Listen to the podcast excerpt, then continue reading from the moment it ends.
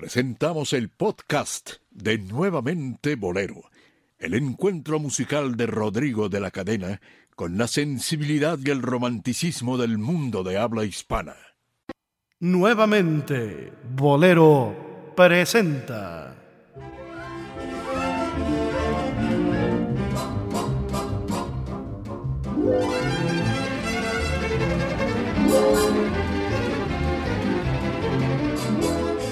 Bohemios necios.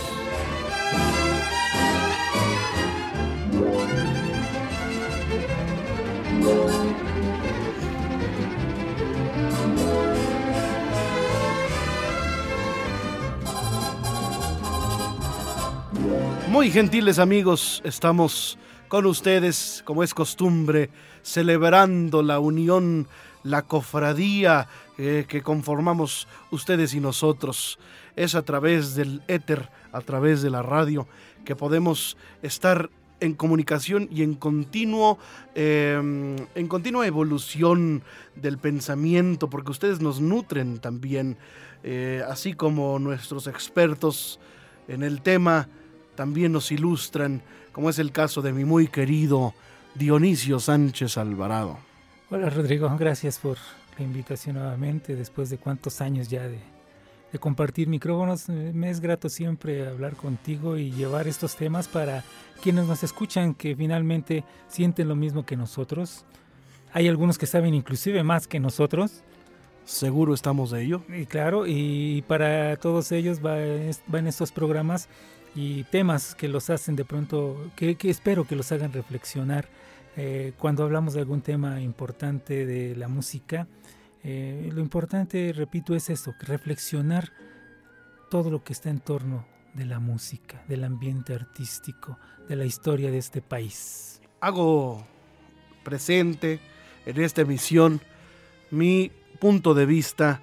Eh, es para mí muy importante que comuniquen con nosotros, que nos digan Claro. qué sienten, qué opinan, si están de acuerdo, si no están de acuerdo. Eh, para eso están las herramientas que la tecnología nos da. Me refiero yo a las redes sociales, que están siempre a las órdenes de ustedes. Por comunicación no nos vamos a pelear. No, antes nada más, disculpa, antes nada más cuando estaba uno en la, la radio, nada más que no había eh, todo, todo lo que hay ahora, nada más era el teléfono y eso cuando había telefonista Y cuando era en vivo. y cuando era en vivo, porque si no estabas en vivo y era grabado el programa, Bye. No te llegaba nada, o sea, no sabías nada de tu público, del auditorio, no Mira, sabías había nada. veces que los programas estaban grabados. Sí. A mí me encantaba escuchar a Claudio Lenk, Ah, claro. eh, que era fascinante su programa Arte Sí, Lírico sí. W y también tenía una varias secciones, una que se llamaba Yo el Poeta. Eh, er- era fantástico escuchar a Claudio Lenk. Y recuerdo perfectamente bien que muchos de sus programas eran pues retransmisiones de, de especiales que él hacía porque claro. él grababa una especie de, de óperas para radio. Eh, ha- hacía unas narraciones, tenía un, un, un, eh, digamos, una compañía teatral radiofónica con actores de teatro eh, por radio que escenificaban eh, algunas de las escenas más importantes de la de las óperas de la ópera mundial, ¿no? Sí. eh, en español. Entonces era muy, era, bueno, era fascinante el programa, insisto. Entonces, en este programa, Claudio transmitía, por ejemplo, esas eh, especie de radionovelas o de, de relatos o de, o de, eh, pues, ay, eh, Radio óperas. sí, sí, de, de- de Bueno, esta- tenían estos, estos sí, cuadros escénicos, escénicos, llevados, sí, sí. llevados a la radio. Y eso sí, él siempre estaba en vivo a la hora de su programa. Y cuando terminaba de transmitir cierta eh, línea o cierta parte, él le entraba al aire y leía las llamadas y comentaba. Y si le hacían preguntas, él respondía eh, con esa sapiencia que le, que le caracterizaba, ¿no? Con, con ese gran conocimiento, eh, sabiduría, esa genialidad de Claudio que era fantástico. Además, pues él nació en cuna de, de, de gente muy talentosa. Su papá era eh, nada menos que Cristian Caballero. Mm. En fin, vamos a hablar de lo que nos truje, que es el tema que la semana pasada eh, tocamos aquí en este programa con respecto a los archivos y los ah, acervos de escondidos, envidiosos o algunos totalmente ignorados por los directivos, estoy seguro yo. Sí, sí, sí. o sea, hablábamos de todo lo que nos ocultan porque no lo sacan, porque no lo, no lo promueven porque no está a la vista de todos. y eso es un, tache. Y lo peor, sobre todo para, para estos que son empresas privadas, como el caso de Televicentro, o Televisa, o, W.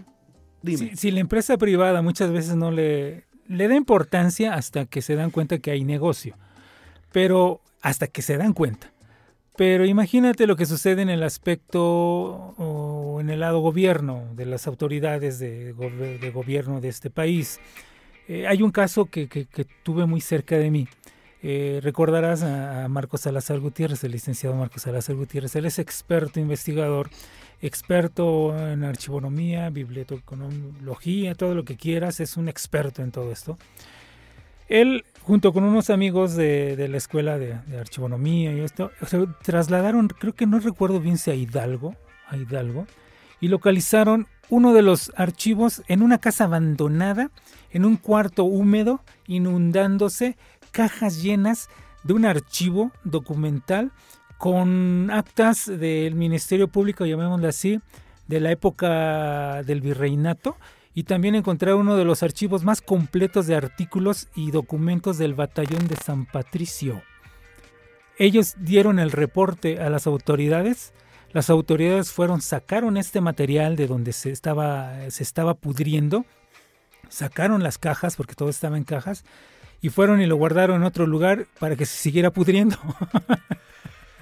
Ay, ay, ay. Imagínate eso. Ese, ese, tipo de documentación de saber eh, que en el año de nuestro Señor Jesucristo de 1580 y tantos ocurrió el levantamiento, el asesinato, o se le castigó al panadero fulano de tal porque subió el pan. ese tipo de actas, documentos muy valiosos para la historia de un país. Entonces las autoridades de aquellos años, estoy hablando de hace unos 15, 20 años, lo que hicieron fue eh, atraer todos esos archivos y guardarlos y embodegarlos. Y no se dan, nadie sabe dónde quedaron. Se perdieron otra vez. Querido Dionisio, imagínate. Prometimos que íbamos a ilustrar. Claro. ¿De qué hablamos? O sea, ¿por qué le dedican estos cuates tanto al tema? Pues, ¿qué, tienen guardado? ¿Qué, ¿De qué hablan? A ver, voy a poner unos ejemplos. Claro. Sí.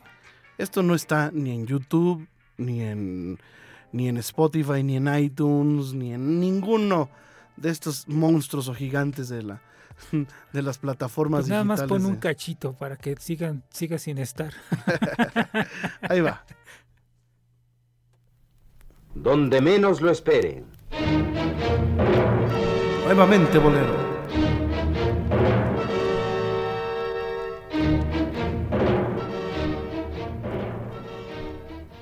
Donde menos lo espere. Ahí estarán cada semana a esta misma hora los micrófonos de las W con el bachiller Álvaro Galvez y Fuentes, asistiendo a las escenas más sorprendentes, a cualquier lugar de la ciudad o del país en donde haya un acontecimiento de fuerte interés humano, para asistir a él desde un ángulo diferente. Nuestros micrófonos al sitio donde se encuentra el bachiller Galvez. Donde, donde menos lo espere. Encima de la chimenea un bronce. Representa unas manos, unas manos finas, ágiles, nerviosas, expresivas. Bajo el bronce de la escultura una leyenda.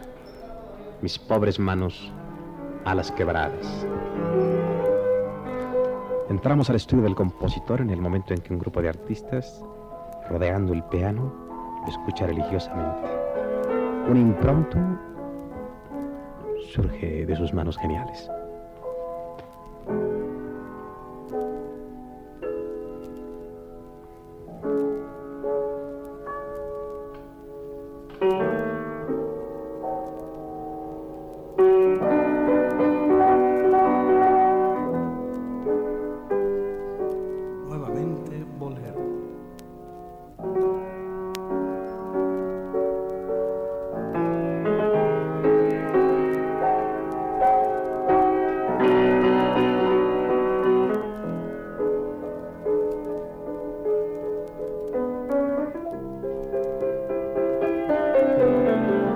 Que hacía Álvaro Galvez y Fuentes era meterse con un micrófono y, un aparato de grabación que proporcionaba la propia W, tenían sistemas móviles.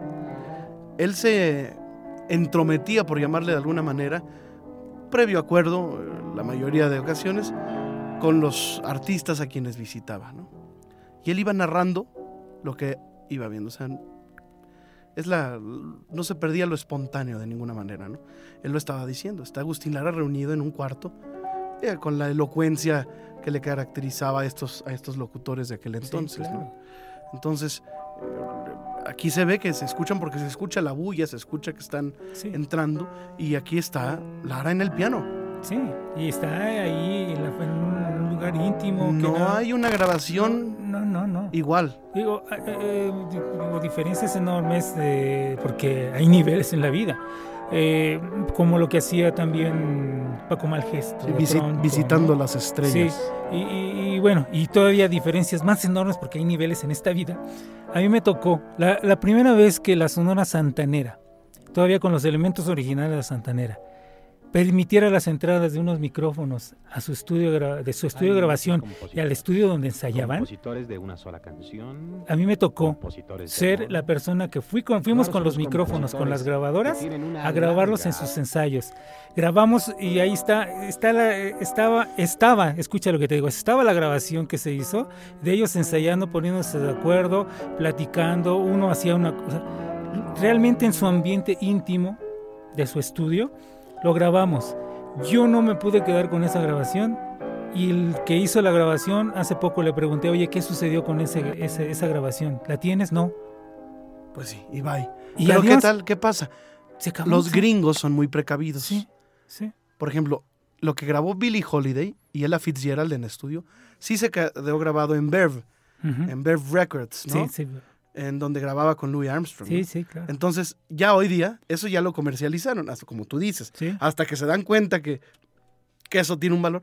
Bueno, hoy de los discos eh, y de las grabaciones más solicitadas en Internet, en Spotify, en Deezer, en iTunes, en Amazon Music, en Apple Music, son las grabaciones de los takes Take One, la Take Two. Sí, sí, sí, las tomas. Las, tomas de los estudios. Y entonces hay tres o cuatro diferentes donde nunca volvió a ser lo mismo. Y ya es, así los descargas. Vamos a escuchar. A ver.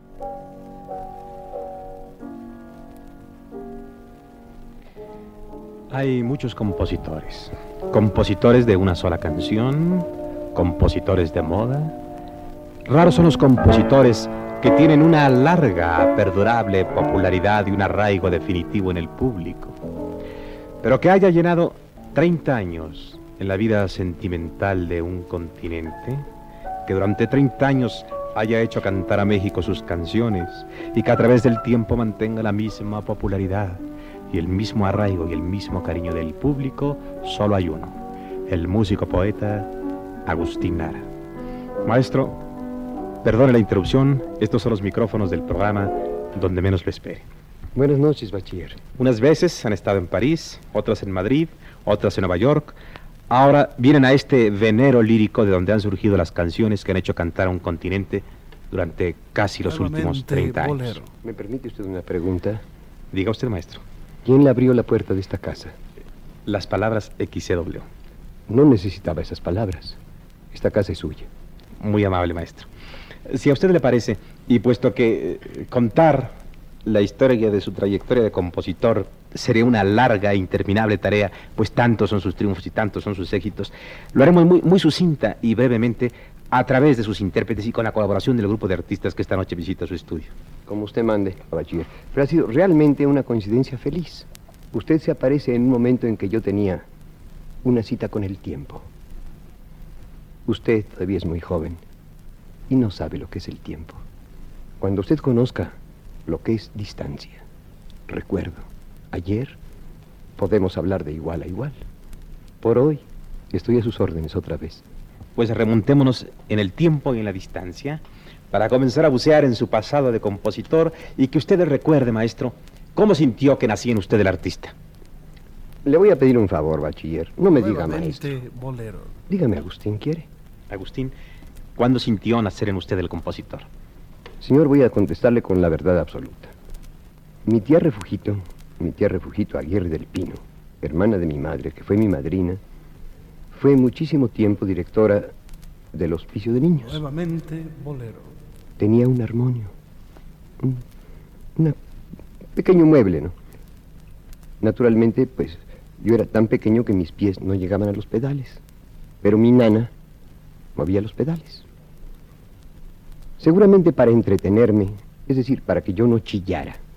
Me dejaban que yo con un solo dedo me acercara allí y, en fin, que yo hiciera lo que yo podía. Ahí sentí que había en mí algo que no era mío, algo que seguramente Dios me dejaba a cambio de mi fealdad, de mi nada, de esa cosa enclenque, débil que yo tenía y que tal vez como un don del cielo llegaba para mí. Empecé primero, qué cosa rara, con la mano izquierda, porque con la derecha me tenía que sujetar del armonio para no caerme. Y mi nana movía los pedales. Entonces yo empecé a sacar ahí alguna cosita que le llamó la atención a mi tía Refugito. Ella me llevó con Ricardo Castro, con aquel famoso compositor del Vals Capricho. Y él le dijo estas palabras textuales. Este niño tiene la música por dentro. No se equivocó, oiga usted. bueno, ahora, usted sabe, eh, si ha tenido la gentileza de escuchar alguna vez este programa, que este es un programa absolutamente informal y de sorpresa. Sí, señor. Como para quedarse escuchándolo eh, con un sentido todas las horas, ¿no? Sí, ah, aparte de que qué elegante forma de hablar de los dos. Ah, realmente se nota la época. El nivel, se nota. deja tú la época, ¿eh? El nivel. El nivel, o sea, hay nivel. El nivel intelectual. Sí, sí. La elocuencia, una vez más, la subrayo. Y, y así.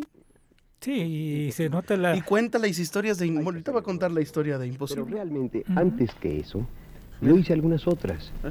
Yo recuerdo que empezaba Es un archivo que en ningún otro lado está, más que en, lo que se quedó grabado, en, la, en, la, en estos discos, eh, testigos de la XW. Sí, y, yo creo que aquí viene también muy al caso lo que en alguna ocasión me comentó Francisco Fellove, aquel compositor y cantante Mango cubano, de Mango Mangüe.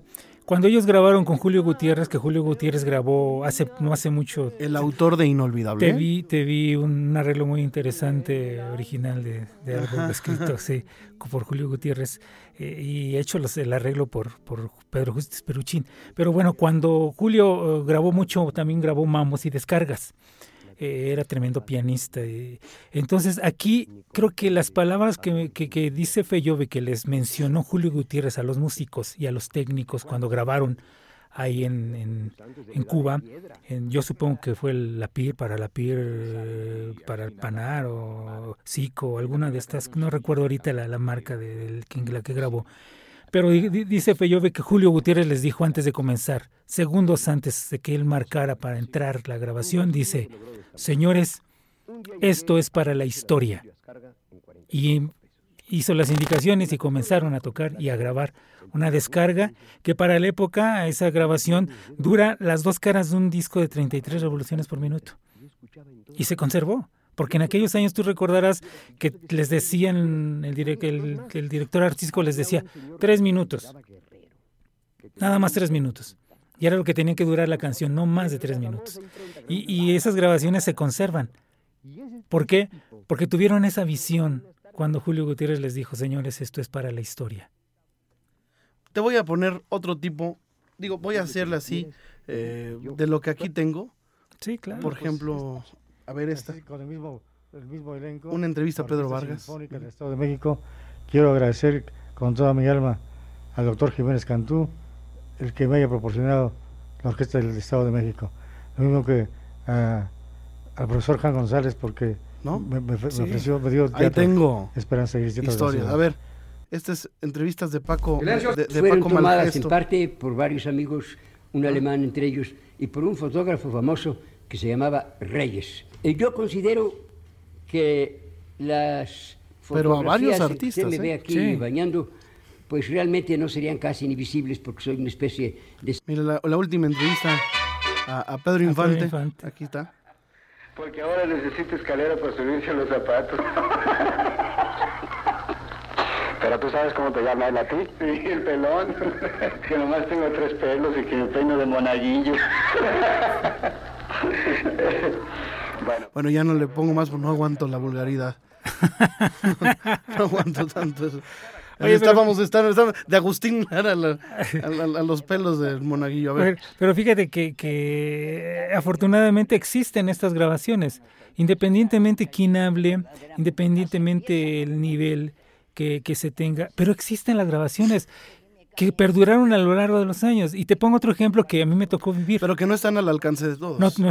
A mí me, fíjate, a mí me tocó oh, tener en las manos todas las cintas originales de los capítulos. para empezar, ¿cómo comercializas esto? ¿Como un track? ¿Como un disco? Sí, no, no. Me, tocó esto tener. Debe pertenecer a la gente. Nadie, nadie se va a hacer rico con esto. No, claro que no. Eh, eh, tener en las manos los capítulos originales con todo lo que es la. la, ¿Cómo dicen ellos? Este, se me fue ahorita la palabra. Eh, el la pizarra de la tremenda corte. Con las voces cubanas. O sea, oye chicos, sí, vamos, va la tremenda corte, capítulo no sé qué, no sé qué tanto, bla, bla, todo esto. A mí me tocó tenerlos y escucharlos. O sea, yo poner la cinta original en una máquina de carrete abierto y escuchar y decir, esta es una maravilla. Pues todo eso, la tremenda corte, y te daban datos, todo. ¿eh? O sea, cuando iban a grabar el programa, eh, cuando se grababa el programa. Me tocó ser testigo de, no voy a decir el nombre para no herir susceptibilidades. Me tocó ser testigo de cómo le cortaron todo esto y lo borraron y quedaron mutilados todos esos capítulos originales de la Tremenda Corte del año 1958. Ah, ya vi. Bueno, fue eh, por orden de Silvia Maya en Radio Centro. Le borraron todas las pizarras. Le borraron, ya, ya, ya se retiró, afortunadamente, ya no tiene nada que ver ahí en radio. Pero le mandó a borrar todas las pizarras a los programas originales de la Tremenda Corte de 1958. Que es lo más, es lo más rico, ¿no? Es lo, Ahí veías que, que, era en vivo, ¿no? Que, era en vivo, sí, sí. En directo, nada de que, de que por partes y luego grabamos las dos y luego los efectos. No, Oías tú, oías un solo canal. Todo, todo, todo lo que decían antes de comenzar se escuchaba y era lo más rico escuchar. Y creo que nada más rescaté una pizarra que tengo yo. Es lo único que tengo que yo pude rescatar. Una. Yo soy mariachi. Y yo, como figúrese usted trabajar con usted, imagínese con usted, trabajar con el señor Orellana, con esas personas. La voz de Sara García. Y así como hay todo esto, es lo que vamos guardando y nos hacemos de, de estos eh, de estos archivos y, yo, y la hora íntima. Y, vaya, cada quien tendrá su gusto y sus propios intereses. Cada quien tiene su archivo en su casa. Pero, por ejemplo, sí te hablaré de de Pepe Alameda, de Celia ah, Cruz, eh, la, expropiación petrolera, ¿no? este, que, que, que, está esa famosa grabación. Esa sí está disponible, por ejemplo, a quien, alguien que lo, que lo sacó en... Corte, las condenó en todas sus partes a pagar a sus obreros el monto de la demanda económica. Vaya, que, que, lo, que, lo, que lo subieron a internet, ¿no? Internet, sí, Pero hay muchas que no están. No. La, la muerte de Frida Kahlo, acontecimientos históricos, ¿no? Cuando, em, em, eh, vaya, los, los personajes más importantes, ¿no? Apague la luz, escuche eh, todos los jingles, todos los programas, por ejemplo, los, esos programas del patio que me comentabas, eh, eso lo sacó eh, Jesús Flores y, Pablo Dueñas, ¿no? Sí, que eran de todo, la mayoría de material era... Eso lo sacaron de la W. Lo sacaron de la W y que muchas, mucho era parte de la colección de Jorge Miranda, que era una persona que era un gran investigador y coleccionista, tiene muchos años que murió. Pero era uno de los, era yo creo que el más completo de todos, ¿eh? el que más sabía y el que más tenía era Jorge Miranda sobre de Madera Ferrón, sobre Jesús Flores Escalante, sobre de Pablo Doña, sobre de Dionisio Sánchez. Pero gracias a estos personajes, gracias a gente como ustedes, podemos tener acceso a eso, los coleccionistas. Claro. Porque tenemos los discos, pero esto no está en internet. Pero mira, estos son controles remotos. buenas tardes. Tenemos mucho gusto en presentar a ustedes un programa alegre, movido, con la magnífica orquesta que conduce Alberto Domínguez, con Miguel Ángel Torres, con Beatriz Eugenia y con Armando Domínguez al motor, el popular Chamaco Domínguez. Es este una felicitación que el Centro Social El Patio hace a XCW en la celebración de su décimo octavo aniversario. el patio, centro social internacionalmente famoso, se une al regocijo de estas W para llevar al auditorio la mejor música para bailar como lo hacen noche a noche desde estos micrófonos. Inicialmente, con la orquesta de Alberto Domínguez escucharemos el paso doble Fermín Rivera.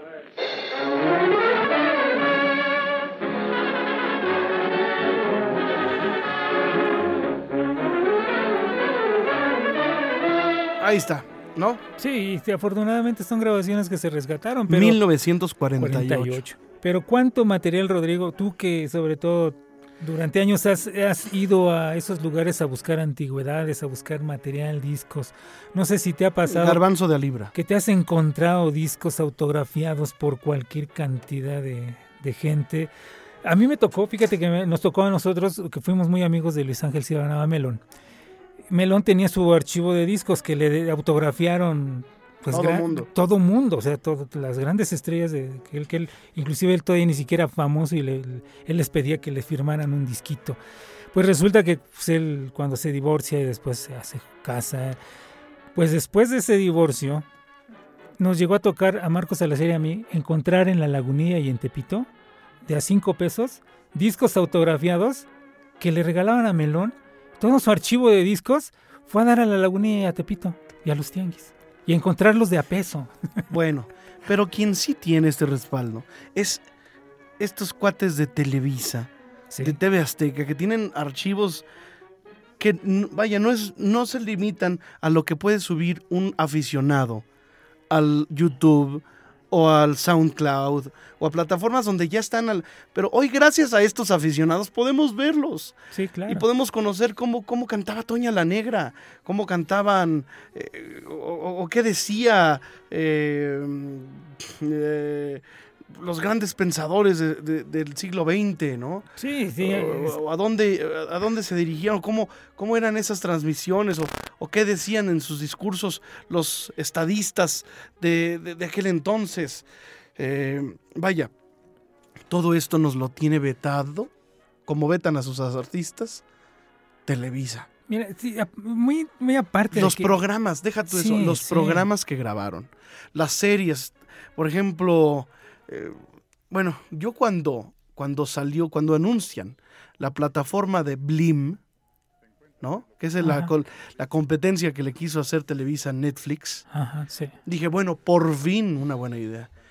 Ahora sí vamos a ver todas las series de los programas del estudio Raleigh de Pedro Vargas, del estudio Lola Beltrán, esos programas de guitarras que se quedaron Ah, en la memoria. sí. No se olvidan, Dionisio. No, no, no. Hay- hay- a la fecha la gente sigue recordando esos programas con Antonio Briviesca, con Ramón Donadió, con, eh, Claudio Estrada. con Claudio Estrada, con el eh, este de- Eh, falta uno, falta uno. Ah, David, Moreno. David Moreno. David Moreno, sí. David sí, Moreno. sí, sí. eh, la se quedaron y dónde están esos programas. Bueno, no nos vayamos tan lejos. Los programas de Verónica Castro. Sí, de, de Claudio nada más Los hay, un, programas de hay uno tocando la guitarra, ¿eh? nada más es- hay un video creo nada Los más. programas de, de Claudio no hay nada. Hay un, hay un video tocando la guitarra. O tres, uno de esos que. Sí, igual lo Álvaro que hay. Carrillo. Igual, sí, no, no, sí, hay sí, nada no hay de nada, ellos. no hay de José nada. Alfredo hay muy poco. Sí. Eh, y ahora, no nos vayamos tan lejos. Las entrevistas maravillosas que hacía Ricardo Rocha. Jacobo Saludowski en su programa. ¿Dónde está, por ejemplo, cuando la cobertura de la noticia? A mí me gusta Agustín Lara, no sé si te. Pues creo que algo te había escuchado que te bueno, gusta. imagínate, yo quería saber la cobertura de cuando murió Agustín Cuando murió, Lara. a mí me tocó ver, mira, yo te lo puedo contar. A mí me tocó ver cuando en la televisión, cuando hicieron la transmisión, cuando murió Agustín Lara. Cuando sacaron la imagen de él en, cu- en cuando, lo, de cuando, muerte. cuando lo llevaron este al cuando lo- la rotonda de los hombres y todo esto, yo lo recuerdo, yo lo el vi. cortejo, ¿no? Yo, lo- yo lo vi por la televisión. Pero no está No ya, está. desapareció. No está. No puedes ver las entrevistas, los testimonios de la gente A mí me que tocó está en aquel entonces. También hay un fragmentito de la última entrevista con José Alfredo, un fragmentito. Pero a mí me tocó ver la entrevista completa, en donde él hablaba muchísimas cosas más. Y yo, yo lo vi en la televisión, eh, lo de José Alfredo, Pero lo de no Tintán, está. la última estos- entrevista a y estos, Tintán y estos, también estos estaba. huevones, estos idiotas, estos buenos para nada, que no saben ni quiénes son, perdóname. Los, los- la gente que ahorita está, ¿tú crees que Pepe Bastón y, y estos cuates tienen una idea No, de lo que, de lo que hay ahí? no, el, mismo, El, el mismo Azcarra Gallán. No, no, ¿Tú crees que no. tenga una idea de lo que tiene? de lo que hay ahí? No, ¿Tú crees que le que importe? no creo. Aparte, dicen que en el terremoto se perdió, del 85 se perdió mucho. Sí, pero no todo, no todo. Y, y, lo que debe de existir ese material, yo me imagino, quiero pensar bien, que le sucede algo parecido a lo que a mí me sucede.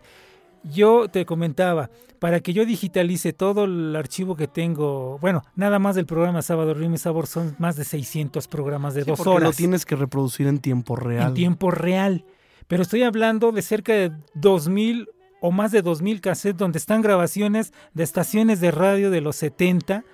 De, de como tú decías, yo estaba en la televisión, viendo la televisión con mi grabadora para captar los audios de los que salían, de los artistas que salían en siempre en domingo, en los programas que salían de Paco Malgesto, todo eso. Yo estaba con mi grabadora.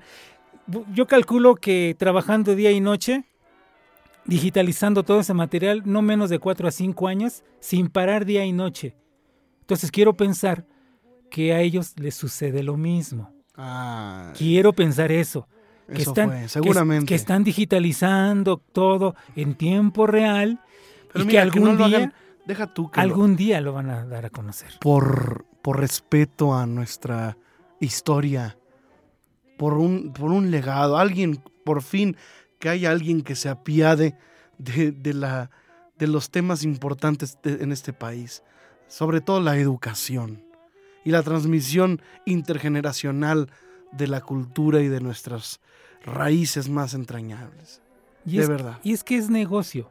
O sea, si ellos realmente se interesan, pero como tú dices, como es no, que sabes no saben lo sacaron que en- hay, ¿Sabes qué sacaron en Blim? Ajá.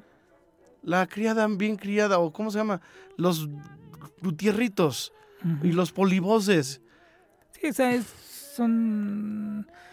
eh, forman parte de. Pues sí, pero, pero- no lo es todo. Pero eso es lo más. Es- o es- sea, es lo más elemental. pero eso es lo más, digamos, lo más interesante para mí. Sí. Porque de todo lo demás son las novelas, que si la. La- Sí, se- te, te, te repiten no, no, no, cinco no, veces no, no, Victoria. no, y la ¿no? fea más Ah, fea sí, y la, sí, sí, sí. y la bonita más bonita y la que se Ajá, casó sí, y la sí. que la no no no no no no ya en fin Este Centro Social El Patio y la presentación de artistas consagrados por la fama en el mundo entero.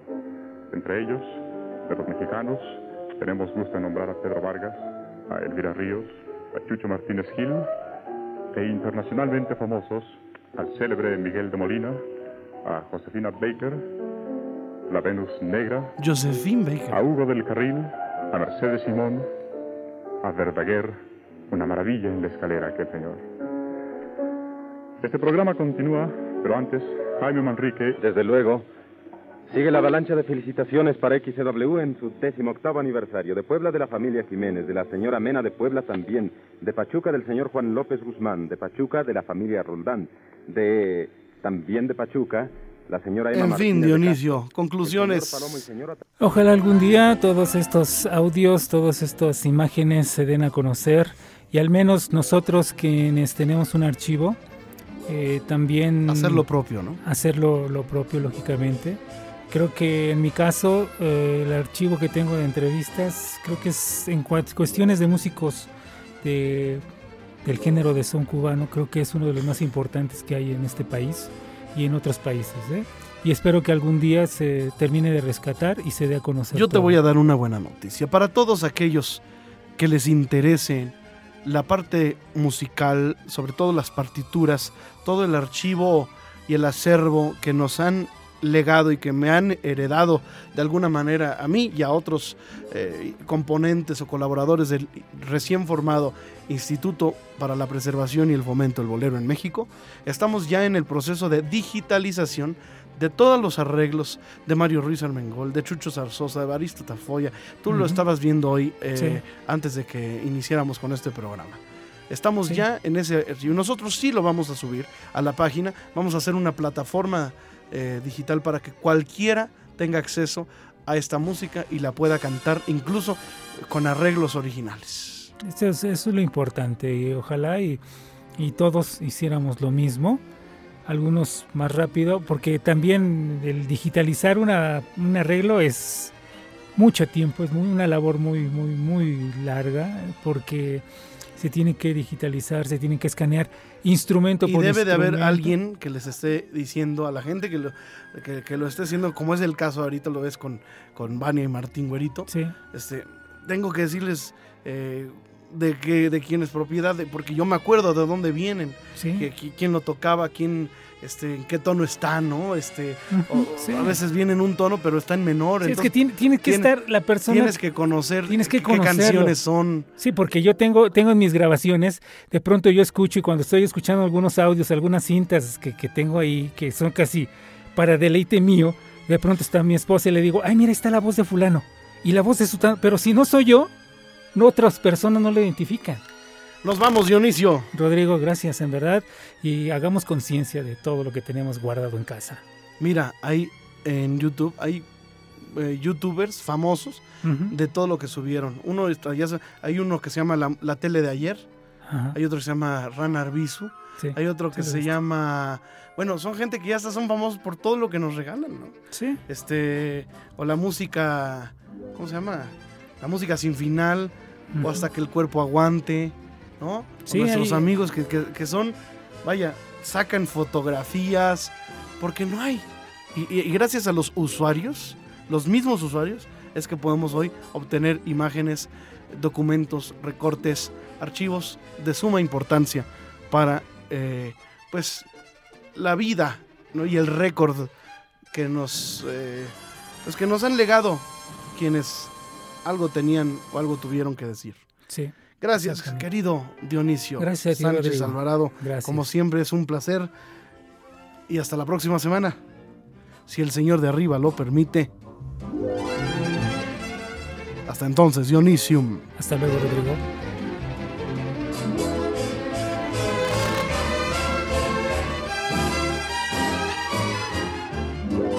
Nuevamente Bolero presentó bohemios necios.